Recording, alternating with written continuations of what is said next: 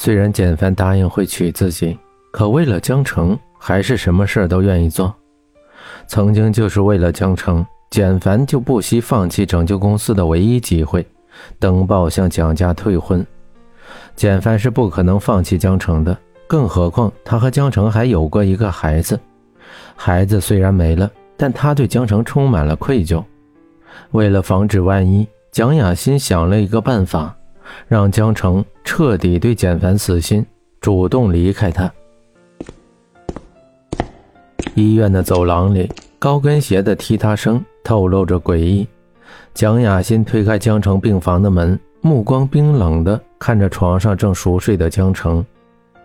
都是你，是你抢了我的简凡，为什么你可以安心睡着，一切都要我承受呢？因为睡着了，总是梦到孩子在哭。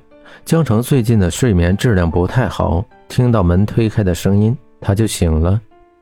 本来以为是简凡，所以才假装睡着。等了半天也不见有脚步移动的声音，江城缓缓地睁开眼睛，对上那一双久违的眸子。该来的最终还是来了。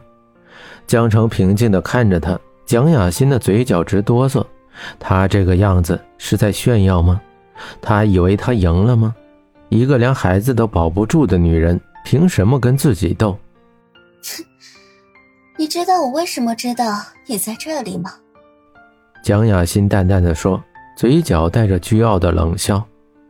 江城没有说话，安静的看着窗外，雪已经融化，光秃秃的树枝上偶尔有残叶落下，灰色天空了无生机。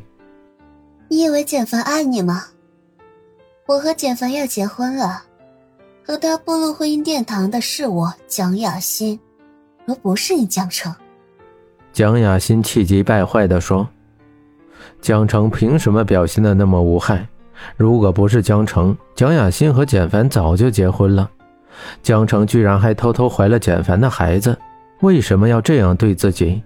明明自己才是简凡的未婚妻，为什么怀孩子的却是这个野丫头呢？”所以呢，江城轻轻吐出一句话，眼神并没有看他，仿佛他说的事情和自己没有一点关系。你难道听不懂吗？我和简凡要结婚了，我们要结婚了。你要是真的为他着想，就应该离开他。只有我才可以在事业上帮助他，而你，却什么也不能帮他做。他不爱你。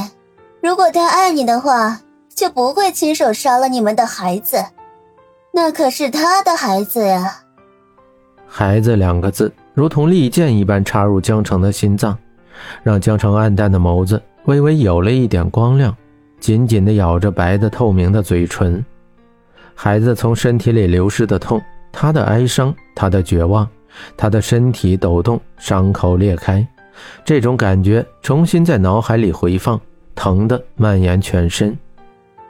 是啊，他如果爱我，又为什么要亲手杀了我们的孩子？他所做的一切，不过是为了报复我嫁给了别人而已。当初的他爱的有多深，现在的他就知道如何让我承受锥心之痛。身体的疼痛是一时的，狮子的疼痛却是一世的。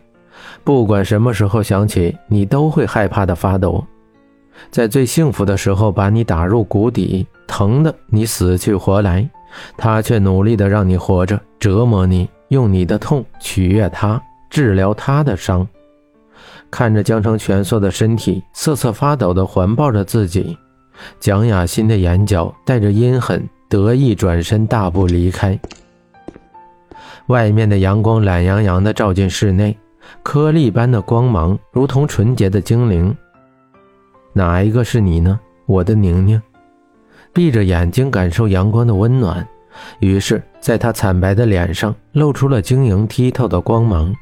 他的嘴角微微上扬，像是想到了美好的事情。医生拿着江城的检验单走了进来，看到只有他一个人，医生眼神飘忽不定，手下意识地捏紧了病历。简凡不在，江城了然的回答。医生像是找到了一个理由，紧捏着牛皮袋子，转身要离开。就在他转身的瞬间，江城突然开口：“这是我的，对吗？”医生的手紧紧地攥着牛皮袋，额头上细汗渗出，缓缓地转身，垂着眸子看向地面：“给我吧，我有权利知道一切。”江城不容置疑地说，璀璨的眸子带着肯定。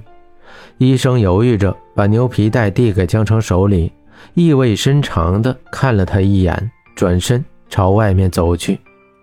室内恢复平静，阳光有些炫目。江城淡淡的看着手里的纸袋，缓缓地拆开。当手拿出那张病历的时候，他的手颤抖了一下，紧锁的眼眸中最后一丝光亮，不敢相信地看着上面的字。